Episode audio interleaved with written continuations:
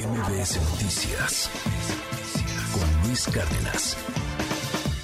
¿Qué es un leasing o qué es un crédito empresarial y cuál escogemos entre los dos? Tengo en la línea y le aprecio muchísimo al Chief Commercial Officer de Engine Capital, Mauricio Piva. Bienvenido, Mauricio. Gracias por tomar la comunicación. ¿Cómo estás? Muy bien, ¿y tú, Luis? Un gusto saludarte y a todo tu auditorio. ¿Cuál es la diferencia entre estas dos cuestiones, leasing o crédito empresarial?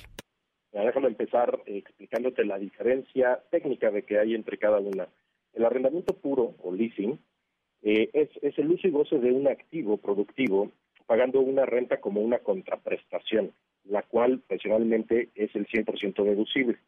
Al final del plazo tienes las tres opciones de renovar tu financiamiento, tu arrendamiento, de comprar el activo a un valor de mercado o bien devolverlo. El crédito es el préstamo de dinero a un periodo dado, pagando una tasa de interés que usualmente pues, va contra una prenda o una hipoteca. Pues partiendo que esas dos son las definiciones de estos dos productos, yo te diría que el arrendamiento puro no solo es poner el dinero a una empresa para su crecimiento, ¿no? No es solo la parte líquida del dinero, sino trae muchos beneficios adicionales, como la parte fiscal, como la parte de flujos, la parte de obsolescencia. En la parte fiscal, eh, nosotros tradicionalmente en un activo, eh, no sé, voy a poner un ejemplo, una máquina que deprecia 10 años, cuando tú lo arrendas, la renta siendo 100% deducible y a un plazo de 5 años, pues aceleras el beneficio fiscal. En el crédito, pues tú tienes el dinero, pero el activo, pues tienes la deducibilidad de la, de la depreciación en 10 años. Entonces, de entrada, ahí tienes un beneficio adicional en el arrendamiento puro el IVA, ¿no? En la parte fiscal el IVA, cuando tú compras un, equipo utilizando un crédito, pues el IVA lo tienes que pagar y después, pues tú sabrás cómo está ahorita el tema de las devoluciones de impuestos, pues es, es, un proceso un poco complicado, un poco tortuoso. En cambio, con el arrendamiento puro, nosotros pagamos el IVA y, te despreocupas de ese tema, ¿no? La parte del flujo que te mencionaba, eh, vamos a poner el ejemplo de un financiamiento a cinco años, el crédito te amortiza a cinco años entonces, básicamente partes de 100 en el mes 1 y amortizas a cero en el mes 5. En el arrendamiento puro lo que haces es partes de 100 al inicio, pero amortizas a un valor residual que es normalmente el valor de mercado de ese activo. Entonces los flujos en automático pues pagas menos, te deja más flujo para tu capital de trabajo y tu crecimiento. El tema de la obsolescencia, déjame ponerte un ejemplo bien común que probablemente tu auditorio lo, lo va a cachar inmediatamente de obsolescencia. Acuérdate, hace cuatro años tenías tú un teléfono de esos de la manzanita, que era la versión 7.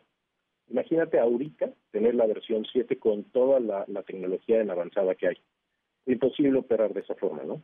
Entonces, el arrendamiento lo que te hace es, tú te pone en, financiamiento ese aparato que, que, hace siete años, que hace cuatro años era tecnología de avanzada, pero que hoy probablemente pues ya se volvió obsoleto. y te da la oportunidad de cambiar ese activo y estar siempre a la vanguardia.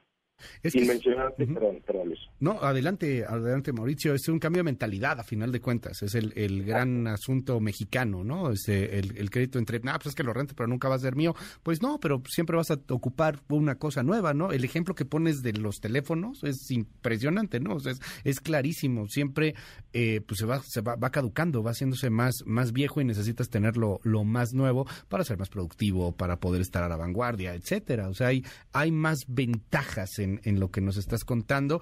El gran problema es el tema ideológico, ¿no? La idiosincrasia que, sigue prevaleciendo en el país.